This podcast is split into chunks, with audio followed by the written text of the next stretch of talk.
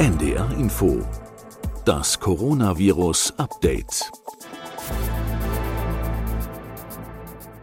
Vorsichtigen Optimismus hörte man zuletzt raus beim Robert Koch Institut, dass die Maßnahmen langsam anfangen, Wirkung zu zeigen. Zumindest deutet die Entwicklung der Infektionszahlen sanft darauf hin, aber noch ist es natürlich zu früh, um das Ding festzumachen. Und auch Christian Drosten sagte gestern hier im Podcast, so um Ostern rum können wir mal gucken, wie es aussieht. Willkommen zu unserem Update. Heute ist Mittwoch, der 25. März. Mein Name ist Corinna Hennig. Ich bin Wissenschaftsredakteurin bei NDR Info und freue mich über euer und ihr Interesse. Wir sprechen nun schon in der fünften Woche jeden Werktag mit Professor Christian Drosten, Virologe an der Charité, per App zugeschaltet aus Berlin. Und wir wollen uns heute gemeinsam mit ihm der Frage widmen, was für Tests gibt es zum Nachweis einer Infektion oder der Immunität? Wie funktionieren die und was können sie leisten? Guten Tag, Herr Drosten, ein Gruß nach Berlin. Hallo, guten Tag. Wir haben schon ein paar Mal in diesem Podcast über das Thema Antikörpertests gesprochen, in die große Hoffnungen gesetzt werden, weil sie Aufklärung ermöglichen können, über die möglicherweise ja vielen sehr leichten Infektionen, die unentdeckt bleiben und darüber, wie viel Immunität in der Bevölkerung schon da ist. Wir haben aber auch immer wieder über die Notwendigkeit großflächiger Testungen auf das Virus selbst gesprochen. Vielleicht können wir das große Feld ein bisschen aufklärerisch aufrollen. Der bisherige Test auf das Virus ist ein PCR-Test, das heißt Polymerase-Kettenreaktion. Da wird die Erbinformation des Virus vervielfältigt und eine Farbreaktion erzeugt. In einfachen Worten, was genau passiert da eigentlich? Das ist eine Reaktion, bei der das Erbgut des Virus abgeschrieben und dabei vervielfältigt wird. Das ist eine Erfindung aus den späten 80er Jahren, die seither immer weiter Fuß gefasst hat in der mikrobiologischen und virologischen Diagnostik und im Prinzip kulturelle Verfahren, also die Anzucht von so einem Bakterium oder einem Virus immer mehr eigentlich verdrängt. Mhm. Gerade in der Virologie, in der Mikrobiologie wird noch viel angezüchtet. Und das liegt einfach daran, dass das sowohl sehr empfindlich ist wie auch sehr schnell vom Verfahren her und auch eine hohe Spezifität hat. Das heißt, das, was man da findet, ist wirklich auch das, was man sucht. Das liegt daran, dass man kleine DNA-Abschnitte, also wirklich Moleküle, physikalische Moleküle, in diese Reaktion reingeben muss, um das zu vervielfältigen, was genau zu diesen Molekülen passt. Das mhm. heißt, wenn ich zum Beispiel dieses neue Coronavirus nachweisen will in der Polymerase-Kettenreaktion, dann muss ich kleine Stücke von diesem neuen Coronavirus im Labor herstellen in Form von DNA. Sind also kleine Schnipsel von DNA, die sind nur so ungefähr 20 Basen lang und die werden sich dann an das Genom anlagern und das können die nur, wenn die wirklich fast oder ganz im Wortlaut gleich sind, also in der Basenabfolge mit dem Erbgut des zu suchenden Virus. Und wenn da ein anderes Virus drin ist, das auch nur ein bisschen Ähnlichkeit hat, aber eigentlich ein anderes ist, dann werden wir das nicht nachweisen. Das heißt, andere Coronaviren werden hier nicht fälschlicherweise angezeigt als das neue Coronavirus. Genau, also die vier Erkältungsviren, Coronaviren des Menschen, die können wir damit nicht nachweisen. Das wollen wir ja auch gar nicht. Wir wollen ja, dass der Test nur dann positiv anschlägt, wenn wirklich dieses neue Virus vorhanden ist. Mhm. Der Test zeigt ja aber das Vorhandensein des Virus an. Das haben Sie eben erläutert nicht die Immunreaktion des Patienten. Das heißt, wenn ich ihn zu spät mache, wenn ich vielleicht Symptome habe, die Krankheit aber bereits abklingt, dann läuft er sozusagen ins Leere. Bei dieser Erkrankung ist das so, dass in der ersten Woche der Symptome eigentlich sehr zuverlässig die Proben aus dem Hals, also die Abstriche in der PCR positiv sind und dann in der zweiten Woche sind die nicht mehr ganz zuverlässig positiv. Dann mhm. hat der Patient immer noch Symptome, aber im Hals kann es dann sein, dass der Test das schon nicht mehr nachweisen kann. Es liegt nicht daran, dass der Test nicht gut wäre, sondern es liegt einfach daran, dass das Virus dann im Hals nicht mehr vorhanden ist, wohl aber in der Lunge. Mhm. Also wir wissen inzwischen, dass selbst bei den Patienten, die ganz milde Verläufe haben, also die fast nichts von ihrer Krankheit merken, dennoch in der Lunge ziemlich viel Virus ist. Und das bleibt da so ungefähr für zwei Wochen oder auch drei Wochen bei den unkomplizierten Fällen vorhanden. Mhm. Äh, und so lange können wir dann aus der Lunge schon mit dieser Polymerase-Kettenreaktion das Virus sicher nachweisen. Allerdings viele Patienten können nicht so eine Probe aus der Lunge einfach so hochhusten, sodass die Rachenabstriche eigentlich die häufigste Probe sind. Mhm. Was man auch noch machen kann, das ist aber noch nicht so gut systematisch etabliert ist, eine Stuhlprobe zu nehmen. Auch da ist das Virus nachweisbar und auch ziemlich lange, eigentlich so lange oder fast so lange wie in der Lunge. Aber nicht mehr infektiös. Das war eine Erkenntnis, die wir irgendwann in dem Podcast auch mal thematisiert haben, dass also diese genau. Kontaktinfektionen genau. wie bei Noroviren eben nicht kein Übertragungsweg ist in dem Fall. Ja, genau. Also in unseren Untersuchungen ist das so, dass das Virus im Stuhl sehr gut nachweisbar ist. Also das heißt, man kann es als diagnostische Information gut verwenden, aber es sieht nicht so aus, als wäre das ein infektiöses Virus. Das können wir deswegen sagen, weil wir dieselbe Probe einfach parallel auf Zellkultur geben und dann schauen, ob dort ein Virus auch lebend anwächst und das tut es nicht. Wenn wir nochmal zurückkehren zum Rachenabstrich, das ist ja die gängige Variante. Es gibt in Fernsehberichten manchmal Bilder zu sehen von provisorisch eingerichteten Testcentern, in denen manchmal Leute auch ein Testkit in die Hand gedrückt bekommen und den Abstrich im Rachen dann selbst im Auto vornehmen. Wie wichtig ist es, dass dieser Test richtig gemacht wird? Wie tief muss man da in den Rachen überhaupt rein? Na, man muss schon an die Rachenhinterwand. Da gibt es eigentlich zwei Möglichkeiten. Das eine ist, dass man durch die Nase geht mit so einem Abstrichtupfer. Da muss man also über den Nasenboden, der Nasenboden ist nach unten hin flach, mhm. da muss man rübergehen und das tut weh, da kriegt man Tränen in den Augen und dann eben so weit gehen, dass man da auf Widerstand stößt und dann ist man hinter der Nase an der oberen hinteren Rachenwand. Das ist eine gute Stelle für den Abstrich und dann zieht man den Tupfer wieder raus. Und der andere Weg, der ist viel angenehmer, einfach durch den Mund, aber man muss wirklich an die hintere Rachenwand kommen und wenn man mal den Mund aufmacht, in den Spiegel schaut, dann sieht man, da ist ja das Gaumensegel und da soll man eben nicht vor dem Gaumensegel irgendwo rumstochern, sondern man soll wirklich an die hintere Rachenwand, also am Gaumensegel nochmal vorbei. Gaumensegel ist das, wo das Zäpfchen dranhängt. Ne? Und dahinter mhm. diese Wand, da soll man den Abstrich machen und man soll da durchaus so ein bisschen mal rumschruppen, damit auch mal etwas Material von der Schleimhaut, also so die obere abgeschilferte Zellschicht, die soll durchaus an diesem Abstrichtupfer dran kleben, mhm. ähm, weil da viele Virusreste drin sind. Das heißt, wenn der nicht durch die Nase, sondern im Rachen nicht richtig gut gemacht wird, kann er auch mal falsch negativ zum Beispiel anzeigen, obwohl der Test selber sehr sensitiv ist, also sehr empfindlich. Ja, wir haben zum Glück einen guten Reservebereich in der Empfindlichkeit. Also es ist, glaube ich, relativ unwahrscheinlich, dass man wirklich komplett das Virus nicht nachweisen kann, vor allem dann, wenn man zwei Abstriche macht, wie das ja bei den allermeisten Patienten gemacht wird, dass man also wirklich zwei Tupfer nimmt. Mhm da hat man eine statistische Sicherheit auch, dass wenn einer der Tupfer daneben geht, dann nimmt man eben noch den zweiten und dann ist die Chance schon recht hoch. Was man eben manchmal in so Erklärvideos sieht oder auch auf so Fotos, die von irgendwelchen Fotomodellen gemacht werden für einen Rachenabstrich oder für einen Nasopharynxabstrich, also für den Abstrich durch die Nase. Mhm. Da wird dann einfach dieser Tupfer vorne ins Nasenloch reingesteckt und dann wird das Foto gemacht. Und das suggeriert, dass das schon genug wäre, dass man mhm. also vorne im Nasenloch so ein bisschen Flüssigkeit aufnimmt. Aber das reicht sicherlich nicht. Also man muss wirklich durch die ganze Nase durch, bis man dann am Rachen hinten wieder rauskommt. Bis es schmerzhaft wird, dann weiß man, dass es richtig naja, auch unterwegs ist es leider ein bisschen schmerzhaft.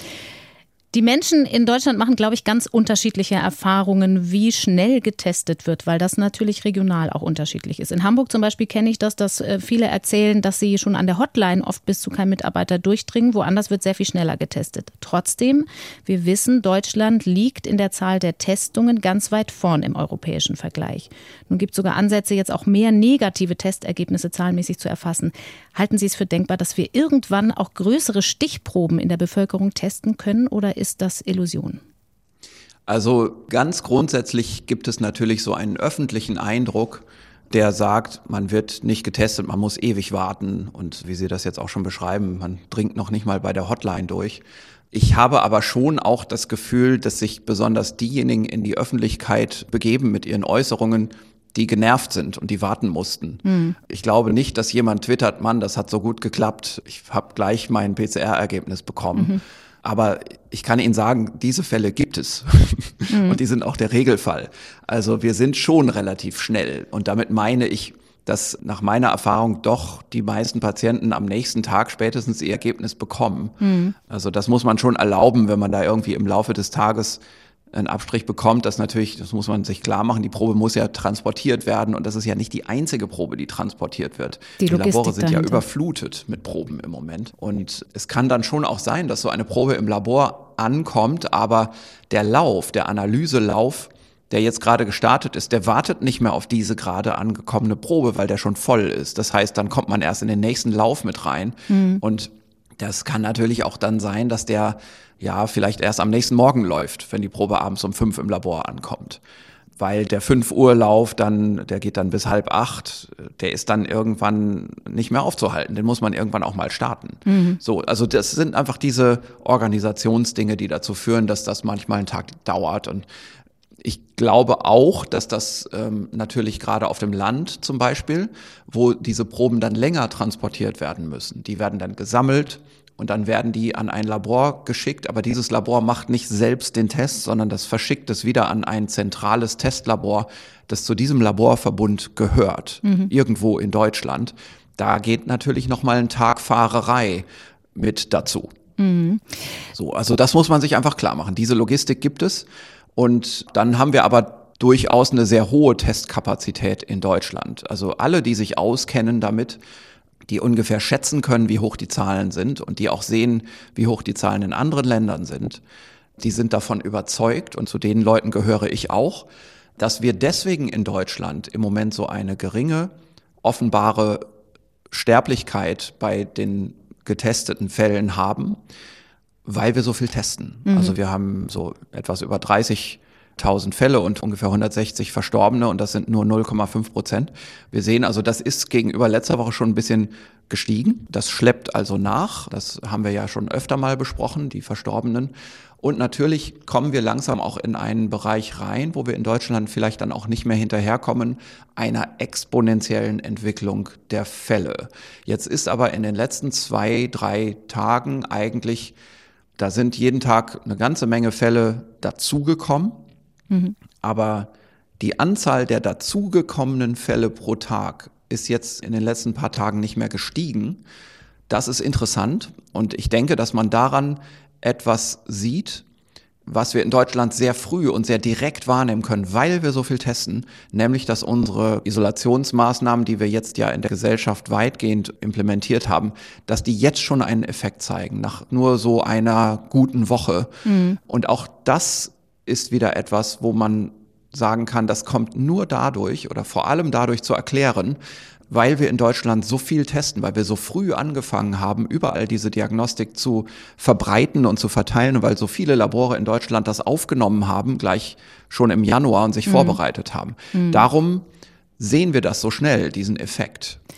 Wenn wir aber die Maßnahmen begutachten, Sie hatten schon mal so gesagt, so um Ostern rum gucken wir mal und dann müssen ja Politiker auch entscheiden, wird nachgesteuert, dann wäre es natürlich gut, noch mehr zu wissen. Sind denn Kapazitäten denkbar, was ich eben ansprach, dass man auch stichprobenartig testet, um noch mehr wirklich unentdeckte Infizierte aufzuspüren? Also was man im Moment eher nicht macht, ist, dass man stichprobenartig PCR-Diagnostik macht. Also mhm. dass man einfach sagt, hier sollen mal 1000 Leute, die eigentlich gar keinen Grund hätten, sich zu testen. Die sollen mal getestet werden.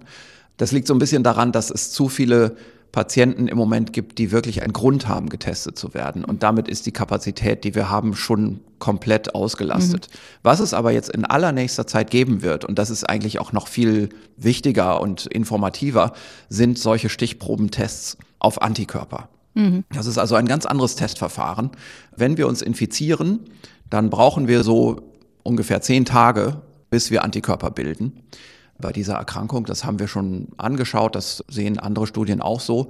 Und diese Antikörper werden dann in den nächsten Tagen noch deutlicher und noch besser. Also am Anfang ist das so ein geringes Niveau und dann nach äh, zwei oder drei Wochen äh, nach der Infektion hat man einen ganz deutlichen Antikörper im Blut.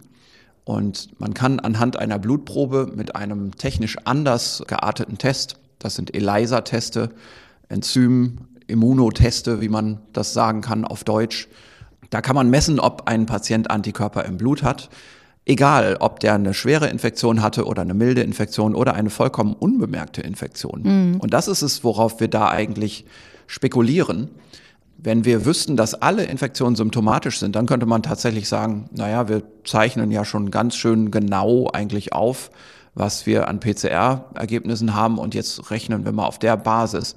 Aber was wir im Moment gar nicht wissen und was leider auch aus Studien in anderen Ländern noch nicht gut rauskommt, da gibt es leider aus China auch keine überzeugenden Daten dazu, ist die Rate der wirklich vollkommen unbemerkt Infizierten mhm. in der Bevölkerung. Also was ist so die nebenbei ablaufende Immunitäts- Tätigkeit dieses Virus. Also wie viele Leute infizieren sich, ohne das zu merken oder ohne es ernst genommen zu haben, weil nur ein bisschen der Hals gekratzt hat, sind aber dann dennoch antikörperpositiv und wie wir annehmen dürfen, immun mhm. und tragen ja auch dann zu diesen 60, 70 Prozent in der Bevölkerung bei, die sich immunisiert oder infiziert haben müssen, bevor die Pandemiewelle dann zum Stillstand kommt. Weil wir eine Herdenimmunität erreichen. Richtig. Ne? Also das ist unsere gebrauchte Herdenimmunität und natürlich sind die still immunisierten da mit beteiligt. Klassischerweise, so gibt es so einen alten medizinischen Begriff, den ich eigentlich ganz gut finde, der heißt stille Feihung. Mhm. Also man ist gefeit gegen die Infektion, so ein altes Wort.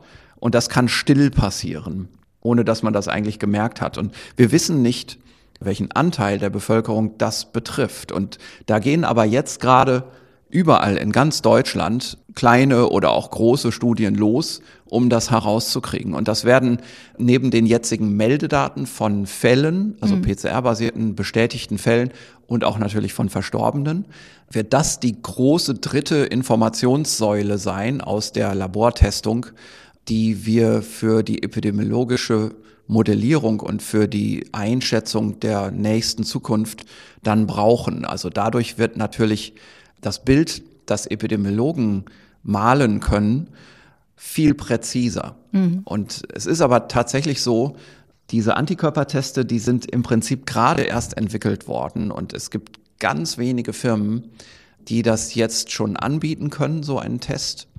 Und das auch in großer Menge liefern und verkaufen können. Das heißt, es gibt immer noch einen Vorlauf in den Laboren, diesen Antikörpertest so aufzubauen, dass man auch viele Teste am Tag davon machen kann, wie man das für Studien auch braucht. Mhm. Es gibt schon aber auch die Möglichkeit, im kleineren Maßstab im Labor solche Antikörperteste zu machen. Die einfachste Möglichkeit, damit haben wir auch angefangen, also wir können hier bei uns im Labor schon seit Mitte Januar Antikörperteste machen auf dieses Virus allerdings nur im kleinen Maßstab, weil es sehr viel Arbeit ist. Das ist ein Immunfluoreszenztest. Funktioniert einfach so, wir nehmen Zellkulturzellen und infizieren die mit dem Virus. Und bevor diese Zellen komplett sterben und platzen, stoppen wir die Infektion. Mhm. Und dann sind die Zellen voller Virusproteine. Und diese Zellen, die lassen wir entweder von vornherein schon auf Objektträger, also auf kleine Glasplatten wachsen, die wir dann im Mikroskop anschauen können, oder wir kleben sie hinterher da drauf. Also wir nehmen die aus der Zellkulturschale raus und kleben die auf solche Glasplatten drauf. Mhm. Das macht man mit Aceton zum Beispiel. Und dann trocknen wir das und dann liegen auf diesem kleinen Glasplättchen jeder kennt das, glaube ich, diese kleinen Glasplättchen, mhm. die man unter das Mikroskop legt. Kennt Frühestens man vielleicht aus dem, aus dem Experimentierkasten oder genau aus dem Biologieunterricht. So sieht das wirklich aus. Und da ist eine ganz dünne Schicht von gelösten Zellen. Die Membranen der Zellen sind gelöst und da liegt dann das Virusprotein offen zutage. Also die Hülle, nicht das Virus, das Erbgut selbst. Nicht das Erbgut, auch nicht die Hülle, sondern im Wesentlichen das Nukleokapsidprotein. Also das ist ein Hauptbauprotein mhm. des Virus, ein inneres Bauprotein. Das wird in rauer Menge vom Virus hergestellt und das ist das Hauptantigen eigentlich bei diesen Immunfluoreszenztesten, diesen einfachen Labortesten. Und die Patienten haben dagegen schon Antikörper durchaus. Und das kann man dann also das Patientenserum auf diesen Objektträger draufgeben und wieder abwaschen. Und wenn da Antikörper drin sind gegen das Virus, dann bleiben diese spezifischen Antikörper auch kleben mhm. an den Proteinen. Und dann kann man die wieder nachweisen durch einen anderen Antikörper, den man einfach kauft. Das sind dann zum Beispiel Antikörper, monoklonale Antikörper gegen menschliche Immunglobuline, also gegen menschliche primäre Antikörper, die eine Farbe tragen. Und diese Farbe ist ein grüner Fluoreszenzfarbstoff klassischerweise. Und im Fluoreszenzmikroskop sehen wir dann diese Zellen grün leuchten, mhm. wenn der Patient Antikörper hat. Mhm. Das ist ein relativ hoher Aufwand, diese Dinger herzustellen, diese Objektträger. Das muss man selber machen. Und daran ist das limitiert. Und außerdem ist es die Arbeitszeit. Während so eine ELISA-Reaktion auf einer Reaktionsplatte in einer automatisierten Maschine abläuft, mhm. müssen wir hier eine Labormitarbeiterin oder einen Labormitarbeiter eben ans Mikroskop setzen und der muss sich jede Patientenprobe eine Zeit lang anschauen und dann aufschreiben, ob es positiv oder negativ ist. Macht man manchmal dann auch noch Verdünnungsstufen dazu, also nicht nur das Serum direkt, sondern auch noch eine 1 zu 10 oder 1 zu 100 Verdünnung, um mal zu sehen, ob da auch viel Antikörper ist. Das heißt, das ist etwas sehr Handwerkliches und mhm. darum dauert das länger. Und für diese großen Massenuntersuchungen, wo wir gerne Tausende von Patienten testen wollen, zum Beispiel aus einer Stadt oder aus einer Altersgruppe, da lässt sich das einfach so nicht machen. Also wenn man sich denkt, dass so ein Mikroskopiervorgang pro Patient vielleicht 20, 30 Sekunden dauert und auf einem so einem Objektträger fünf, sechs oder, oder auch zehn Patienten drauf sind, da muss man sich das einfach mal ausrechnen. Mhm. Man muss diese Objektträger immer auswechseln und so weiter. Irgendwann kommt man zu der Erkenntnis, das dauert nicht nur Tage, sondern auch Wochen, mhm. um so eine ganze Untersuchung durchzumikroskopieren. Und dann spätestens wird klar, das führt zu nichts. Wir brauchen einen automatisierten ELISA-Test. Und mhm. die werden gerade erst alle aufgebaut. Gut, die sind aber in der Entwicklung. Sind Sie da an der Begutachtung auch beteiligt? Es gibt ja vorveröffentlichte Studien zu solchen ELISA-Tests. Ja, also es gibt einen deutschen Hersteller, ein großer namhafter Hersteller, dem wir von Anfang an geholfen haben, diese Testverfahren sowohl aufzubauen als auch dann vor allem zu evaluieren. Also zu fragen, wie ist denn jetzt das, was die da aufgebaut haben, im Vergleich zu unserem zu Hause durchgeführten Mikroskopiertest. Mhm. Ja, also wenn ich sage zu Hause, meine ich natürlich im eigenen Labor. Das ist also dieser sehr handwerkliche Mikroskopiertest. Das ist etwas, das ist zwar aufwendig, aber da wissen wir, was wir in der Hand haben. Da wissen wir genau, was wir tun. Während so ein ELISA-Test, da kommt letztendlich nur ein Farbwert bei raus. Mhm. Und das kann ja alles Mögliche bedeuten. Und darum muss man eben Validierungsstudien durchführen. Die sind aber jetzt auch schon abgeschlossen. Die sehen gut aus und diesem Hersteller können wir also bescheinigen, nur los, fangt an, das zu produzieren, mhm. damit alle das benutzen können. Und solche Studien laufen jetzt in vielen anderen Ländern natürlich auch ab. Auch, auch bei uns fragen jetzt noch andere Hersteller, ob wir helfen können, das zu validieren. Und das tun wir natürlich auch. Mhm. Solche ELISA-Testprinzipien kennen viele vielleicht ja auch aus der Allergieuntersuchung. Sie haben eben schon gesagt, wie viel Antikörper da ist. Wie wichtig ist das denn, wie viel Antikörper jemand bildet? Und bilden alle Menschen ungefähr gleich viele Antikörper? Es gibt so einen Bereich, wo alle Menschen landen. Wir sprechen da übrigens von Titern, das sind also Verdünnungswerte. Wir sagen, aha, jetzt ist der Labortest positiv bei dem Serum. Jetzt schauen wir mal, ob er auch noch positiv ist, wenn wir das Serum verdünnen. Mhm. Also zum Beispiel eins zu zwei. Und wenn er dann immer noch positiv ist, dann könnte man ja fragen, und bleibt er denn auch noch positiv, wenn man es 1 zu 4 verdünnt und mhm. dann 1 zu 8, 16, 32, 64 und so weiter, 128 bis in den Vieltausender-Bereich hinein. So eine Verdünnungsreihe, die kann man einfach komplett mal testen und dann sagen, wo hört das eigentlich auf? Ab welcher Verdünnungsstufe wird der Test eigentlich dann nicht mehr positiv? Mhm. So, und dieser Wert, dieser Verdünnungswert bis zu dem dieser Patient den Test noch positiv werden lässt, das ist der Titer. Das ist also unser Maß für die Höhe des Antikörperniveaus. Und genau betrachtet kann man nicht unbedingt sagen, ein Patient, der einen hohen, der sagen wir, der hat einen doppelt so hohen Titer mhm. wie ein anderer Patient, dass der auch genau die doppelt so hohe Menge von Antikörpern hat in seinem Serum. So einfach ist es nämlich nicht. Es ist keine einfache Konzentrationsmessung, sondern es ist gleichzeitig auch ein Maß für die Bindungsstärke. Also es kann durchaus sein, dass ein Patient und ein anderer Patient genau die gleiche Konzentration von Antikörpern im Blut hat. Mhm. Aber bei dem einen Patienten ist der Titer doppelt so hoch. Und das liegt dann daran, dass die Antikörper bei diesem Patienten deutlich besser, einfach deutlich stärker an das Virus binden. Und warum ist das so? Dazu gibt es eine interessante Antwort. Das Immunsystem macht am Anfang der Immunreaktion, der Immunitätsbildung, erstmal so lose und grundsätzlich generell bindende Antikörper, also lose, klebrige Antikörper, mhm. Die so an allerhand, ja, Varianten von Proteinen binden können. Aber dann kommt es zu einem Prozess, den wir Aviditätsreifung nennen. Und Avidität, das ist auch wieder so ein Fachbegriff, den kann man nicht unbedingt direkt nur übersetzen mit zum Beispiel Bindungsstärke, sondern da sind mehrere Eigenschaften, mehrere physikalische Eigenschaften zusammengefasst. Man kann sich das vielleicht am besten übersetzen mit dem Begriff Gier, Gierigkeit. Also mhm. wie gierig ist so ein Antikörper nach dem Protein des Erregers? Mit welcher Gier bindet der diesen Erreger? So diese Avidität, die nimmt zu nach ein paar Tagen bis Wochen nach der Infektion. Also mhm. wenn ich einen frischen Antikörper habe, dann ist der niedrig avide. Mhm. Und wenn wir dann zwei, drei Wochen warten, dann ist der Antikörper hoch avide. Der ist besonders gierig nach den Proteinen dieses Virus. Und das ist eine Mischung aus Effekten. Das ist letztendlich ein Optimierungsprozess, ein biologischer Optimierungsprozess, wo also bestimmte Klone von Antikörper produzierenden Zellen bevorzugt werden. Die werden immer wieder überprüft während der Elimination der Krankheit und die kommen dann in einen Selektionsvorteil, die setzen sich durch und am Ende sind eben im Vordergrund diejenigen Antikörper produzierenden Zellen, die den besten Antikörper machen. Und deswegen ist es eben auch so, weil wir diese Antigene auch als Testantigene in den Antikörpertesten benutzen, also mit Antigenen meine ich Virus, Proteine, mhm. dass ein Patient eine gewisse Zeit nach der Infektion einen besonders gut nachweisbaren Antikörper hat, einen hochaviden Antikörper. So, mhm. das ist erstmal ein Aspekt. Also Sie sehen, ich, das geht hier wirklich, äh, das wird hier zur Vorlesung, ja. Also wir sind das ja ist ein Aspekt. Wir genau, wollen auch das lernen. Ist ein Aspekt auf Ihre Frage. Wie sind da die Unterschiedlichkeiten in mhm. der Immunreaktion? Also mhm. es ist einfach der Titer und die dahinterstehende Avidität.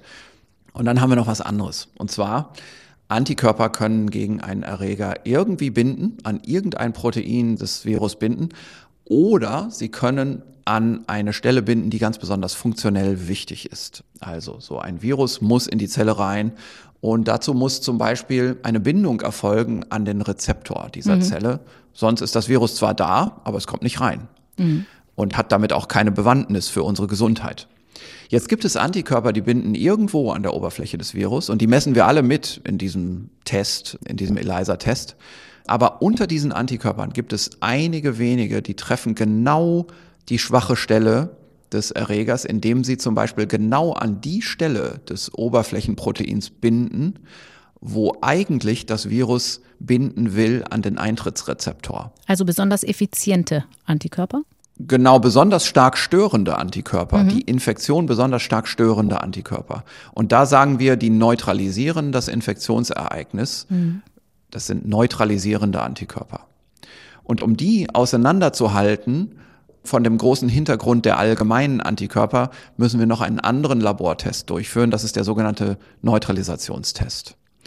Der funktioniert so, dass wir einfach ausprobieren, wie das Infektionsereignis verhindert wird bei diesem Patientenserum.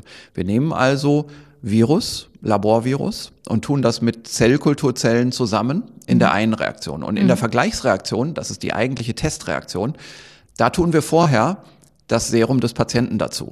Mhm. Und wenn in diesem Serum jetzt Antikörper sind, die genau an der richtigen Stelle binden, dann werden wir sehen, dass die Infektion in diesem Vergleichsansatz nicht losgeht, während in dem Erstansatz erwartungsgemäß die Zellen infiziert werden und das Virus sich vermehrt und das können wir im Labor dann sehen. Wir sehen mhm. zum Beispiel, dass die Zellen sterben.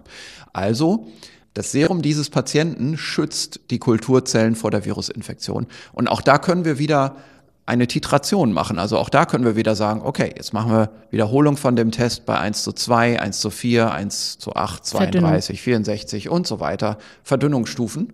Und dann sehen wir unabhängig von dem Maß der Titerhöhe in dem normalen allgemeinen Antikörpertest haben wir noch ein anderes Maß und das ist die Titerhöhe der neutralisierenden Antikörper. Mhm. Und das muss nicht parallel laufen. Es gibt Patienten, die haben eigentlich ganz wenig allgemeine Antikörper, aber einen sehr hohen Neutralisationstiter, wie wir sagen. Und kurz sagen wir NT-Titer, also Neutralisationstest-Titer. Mhm. Also ein Patient kann einen hohen NT-Titer haben, aber einen schwachen allgemeinen Antikörpertiter. Solche Konstellationen gibt es. Das ist wahrscheinlich gut für diesen Patienten. Mhm. Es gibt den umgekehrten Fall aber auch. Also es gibt auch Patienten, die machen ganz schön Antikörper, die haben einen schön hohen Antikörpertiter, aber einen geringen Neutralisationstiter. Mhm. Warum das exakt so ist, wissen wir gar nicht so genau. Da gibt es sehr viele Schwankungen zwischen einzelnen Menschen. Was bedeutet das für die Testung dann tatsächlich? Also ich denke jetzt nochmal vom Normalmenschen aus oder vom Klinikpersonal, dass also, wenn wir dann zum Beispiel automatisierte ELISA-Tests haben, auf Antikörper getestet wird. Also es ist einfach so, dass diese ELISA-Teste das einzig Praktikable sind, wenn wir über einen routinemäßigen Betrieb nachdenken. Also wenn wir sehen wollen, hat jemand die Infektion schon überstanden bei der natürlichen Infektion. Also wir müssen gleich noch darüber sprechen, dass man Antikörpertests auch zum Beispiel in der Impfsituation benutzt. Aber mhm. bei der natürlichen Infektion, da ist das das Einzige, was wir wissen wollen, hat der Patient die Infektion hinter sich, ja oder nein? Und dazu reicht ein einfacher ELISA-Test aus. Und es ist sogar egal, wie hoch der Titer ist der, der Wert. Es gibt übrigens andere Surrogatwerte. Manche geben andere Zahlenwerte raus. Das sind dann gar keine exakten Titer, sondern das sind Näherungswerte zum Titer. Da macht man also nicht diese Parallelreaktionen, sondern man macht eine einzige ELISA-Testung. Da kriegt man einen bestimmten Intensitätswert raus. Mhm. Und der ist aber auch ein Korrelat zum Titer. Und das reicht für diesen normalen Gebrauchsgegenstand einer Frage, hat der Patient die Infektion überstanden, mhm. dann auch vollkommen aus. Also man, man muss nur wissen, ja oder nein. Man braucht gar nicht unbedingt die Information, wie hoch ist der Titer und man braucht noch nicht mal die Information, hat er denn in dem Hintergrund der allgemeinen Antikörper auch eine gute neutralisierende Antikörperantwort? Das müssen wir gar nicht wissen. Und warum ist das so? Das ist deswegen so, weil in der natürlichen Infektion die Antikörperantwort eigentlich nicht unbedingt etwas ist, was das Virus direkt tötet, mhm. sondern in Wirklichkeit wird das Virus hier abgeräumt und besteht unser Immunschutz auf einer ganz anderen Ebene des Immunsystems, nämlich in der zellulären Immunantwort. Mhm. Und die messen wir nur sehr indirekt durch die Antikörper. Also, es gibt zwei Abteilungen der zellulären Antwort. Das eine sind T Helferzellen und das andere sind T-Effektorzellen. Und die Helfer, die helfen auch den B-Zellen, das sind die antikörperproduzierenden Zellen, sagen wir mal, ein Gedächtnis auszuüben und zu bleiben. Mhm. So, und diese drunterliegenden Schichten der Immunreaktion, also die beiden Sorten der T-Zellen, die können wir durch diese einfachen Antikörper gar nicht gut testen. Man kann die durchaus im Labor testen, aber diese Teste, sie sind viel aufwendiger als ein einfacher Antikörpertest. Und wir brauchen eigentlich für die Information, ist die Infektion überstanden mit Immunität, ja oder nein, nur ein Lebenszeichen des Immunsystems, egal welches. Mhm. Und da nehmen wir die Antikörper, weil die das sind, was man am leichtesten messen kann. Wenn die Antikörper da sind, dann sind die anderen Abteilungen des Immunsystems auch aktiviert worden und dann können wir sagen, okay, der Patient hat es überstanden. Mhm. Und wir können davon auch ableiten, der wird dann auch immun sein. Egal wie jetzt seine Unterparameter in den Immunreaktionen im speziellen Labortest zu messen wären. Also da reicht der einfache Antikörper aus. Es gibt natürlich andere Situationen, wo man viel genauer hinschauen will, wo man ganz genau wissen will, ob bestimmte Aktivitäten des Immunsystems angeregt worden sind. Ein Beispiel, was man mal nennen kann, ist jetzt in Studien zu Vakzine. Mhm. Da will man natürlich schon genau wissen, ob auch ein starker neutralisierender Antikörpertiter induziert wird durch die Vakzine. Also in der Impfstoffentwicklung. Genau, in der Impfstoffentwicklung und in der klinischen Erprobung von Impfstoffen. Und da macht man tatsächlich solche Untersuchungen zuerst mal an Labortieren, wo man so einen Impfstoff zunächst überprüft mhm. und dann auch am Menschen. Das heißt, da sind wir wieder bei dem Prinzip, das wir schon mal besprochen haben, passive Immunisierung über Antikörper von Menschen, die eine Erkrankung bereits überstanden haben. Naja, also ich hatte jetzt eigentlich gerade über aktive Immunisierung geredet, mhm. also wirklich das Erproben von Aktivimpfstoffen. Da will man eben wissen, welche Reaktion macht denn der Proband in so einer Studie? Mhm. Also kriegt der nach der Impfung auch eine gute neutralisierende Immunantwort? Und natürlich will man auch die anderen Abteilungen des Immunsystems checken. Also man wird auch dann natürlich schauen, bekommt der eine gute T-Zellantwort mhm. und bekommt er auch ein gutes Memory. Also kriegt der auch T-Helferzellantwort, die gut aussieht und bleiben die B-Zellen auch lange da. Alle solche Dinge wird man durch direkte oder indirekte Teste in solchen speziellen Impfstudien natürlich abklappern. Das macht man aber nicht bei einem normalen Patienten, wo man nur fragt, hat er sich natürlich infiziert, ja oder nein. Mhm. Wo Sie es ansprechen, es gibt die Idee natürlich auch jetzt hier bei dieser Erkrankung eine passive Immunisierung herbeizuführen, indem man zum Beispiel Plasma spenden lässt von Patienten, die es überstanden haben. Mhm. Und da wird man natürlich dann in einzelnen Fällen, also eine Plasmaspende, die man einem schwer Erkrankten zum Beispiel geben könnte, in der Hoffnung, dass das dann das Virus eliminiert, da würde man natürlich zwischendurch also zwischen dem Spender und dem Empfänger, bei so einem Serum auch im Labor einen Virusneutralisationstest machen. Also mhm. da muss man dann wirklich genau hinschauen und funktionell schauen, ob dieses gespendete Blut jetzt wirklich das Virus neutralisiert, ob das eine funktionelle Kapazität hat gegen das Virus. Mhm. Das Thema Impfstoffentwicklung ist ja ein ganz großes, das wir bestimmt in einer anderen Folge auch nochmal thematisieren wollen, gerade im Hinblick auf Antikörper. Je besser wir sie verstehen, umso besser kann auch die klinische Erprobung dann eines der entwickelten Impfstoffe funktionieren, habe ich dem jetzt entnommen. Einmal genau. abschließend genau. darauf zu gucken. Sie haben gesagt, in zwei bis drei Monaten halten Sie es für denkbar, solche automatisierten Antikörpertests zu haben. Es wird dann ja aber nicht so sein, dass ich in die Apotheke gehe, weil ich meine Kinder wieder gerne zu den Großeltern bringen möchte und gedacht habe, oh, die haben so ein bisschen gehustet jetzt zu Hause in unserer freiwilligen Isolierung und mir das als normaler Verbraucher hole. Für wen sind diese Antikörpertests dann zunächst vorgesehen? Ja, also es ist tatsächlich so, wir haben das hier schon. Also wir haben schon einen Automaten hier im Institut stehen und wir werden einen viel größeren Automaten in zwei Wochen schon aufbauen hier in unserem Großlabor. Und das machen andere Großlabore anderswo in Deutschland auch in diesen Tagen. Also mhm. muss gar nicht unbedingt zwei, drei Monate noch dauern. Und diese Teste können dann über einen Hausarzt eingeschickt werden. Blutprobe mhm. vom Hausarzt und am nächsten oder übernächsten Tag ist das Ergebnis da. Mhm. Und das ist ja auch ein Ergebnis, das wirklich handfest ist, das sich nicht so schnell wieder ändert. Denn die Frage, die man hier stellt, ist ja, überstanden oder nicht. Und wenn man es einmal überstanden hat, dann hat man es überstanden. Und deswegen ist da auch nicht die Zeitdauer so wichtig, ob das jetzt am nächsten Tag gleich da ist, das Ergebnis, oder am übernächsten Tag. Und dann gibt es natürlich andere Überlegungen, wie man solche Teste noch einsetzt. Das muss ja nicht unbedingt nur der geplante Besuch bei Oma und Opa sein, sondern auch die Frage, kann dieser Arzt oder diese Krankenschwester eigentlich jetzt wieder Patienten behandeln mit der Erkrankung, vielleicht sogar mit verringertem Selbstschutz, also mhm. mit verringerter Schutzausrüstung, weil ja Immunität besteht. Das ist eine sehr, sehr wichtige Frage zum Beispiel. Oder draußen in der ambulanten Pflege. Ob eine Pflegekraft die Infektion überstanden hat, ja oder nein, ist extrem wichtig mhm. für die Einsatzfähigkeit. Mhm. Sie deuten das an, glaube ich, in Ihrer Frage. Dann kommen jetzt natürlich solche Teste auf den Markt, Antikörperteste, die man sich selber kaufen kann. Vielleicht demnächst in der Apotheke oder auch jetzt schon auf eBay. Die sind noch nicht validiert, die kommen vor allem aus Asien und da vor allem aus China.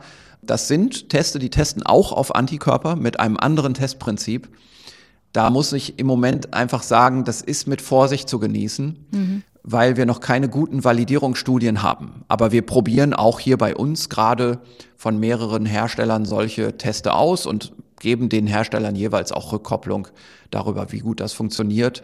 Und wir werden da in den nächsten Wochen sicherlich auch Publikationen und erste Veröffentlichungen darüber sehen, wie gut solche Schnell-Antikörperteste funktionieren. Das ist also keine komplette Illusion, dass man sozusagen für den Hausgebrauch das auch benutzen könnte. In der Zwischenzeit, Sie haben es schon gesagt, Klinikpersonal, ganz wichtig, Ärzte, Gesundheitsberufe, aber natürlich kann man auch vielleicht sich vorstellen, was die Maßnahmen angeht, es gibt ja noch andere wichtige Menschen, Verkäufer in Apotheken, im Supermarkt, die einfach für unser System weiter relevant sind. Könnte man also in der Zwischenphase sozusagen sagen, wir versuchen die validierten Tests denen erstmal vorzubehalten, damit die Gesellschaft weiter funktioniert? Oder können sich auch freiwillige Helfer wir haben viele Zuschriften von Hörern, die sagen, wenn ich denn jetzt immun bin, dann würde ich gerne helfen, irgendwo, wo Not am Mann ist, irgendwo testen lassen. Halten Sie das für denkbar? Ich halte das durchaus für denkbar. Man muss so etwas natürlich dann auch wieder organisieren. Ich mhm. muss sagen, ich habe da jetzt noch nicht so drüber nachgedacht. Also ich beantworte Ihnen das jetzt gerade komplett spontan. Aber ich halte es für denkbar, dass man auch da solche Anlaufstellen einrichtet. Vielleicht dann auch da, wo die Hilfe wirklich stattfinden soll, aber man würde natürlich prinzipiell erstmal auch in der eigenen Belegschaft zum Beispiel fragen, mhm. ob man sich freiwillig testen lassen möchte. Aber dann natürlich, also dieses Prinzip von freiwilliger Helferschaft und das unter dem Wissen, ob man schon immun ist, also dass man vielleicht so sagt, unter der Voraussetzung, dass ich schon immun bin, springe ich gerne ein. Mhm. Irgendwo in Frontline-Bereichen, mhm. wo man jetzt viel Zuschauer oder, oder Publikumskontakt hat, nicht unbedingt medizinisch, wo man also gar nicht ausgebildet sein muss, aber wo man viel Kontakt hat. Das kann ich mir durchaus vorstellen. In zwei bis drei Monaten wissen wir also möglicherweise schon mehr und sind einen Schritt weiter in den Versuchen, das Virusgeschehen einzudämmen, mehr über die Bevölkerung zu wissen. Herr Drosten, wir haben ein bisschen länger gesprochen heute. Wir wollen aber auch morgen wieder über das Coronavirus sprechen und über all die Dinge, die uns helfen, alles besser zu verstehen. Vielen Dank bis hierhin und für heute. Gerne, bis morgen. Dieser Podcast findet sich immer mittags in der ARD Audiothek und auf der Internetseite ndr.de slash Corona Update. Dort findet sich auch ein Glossar, das wir mittlerweile erstellt haben. Es fallen ja doch ziemlich viele Fachbegriffe in den Gesprächen mit Christian Drosten, die man da gut nachlesen kann. Und wenn Sie Menschen kennen, die keinen oder keinen stabilen Internetzugang haben, eine etwas kürzere Version unseres Coronavirus-Updates senden wir auch im Radio bei NDR Info immer um 12.35 Uhr und um 18.05 Uhr. Vielen Dank fürs Zuhören. Mein Name ist Corinna Hennig. Tschüss. Das Coronavirus Update. Ein Podcast von NDR Info.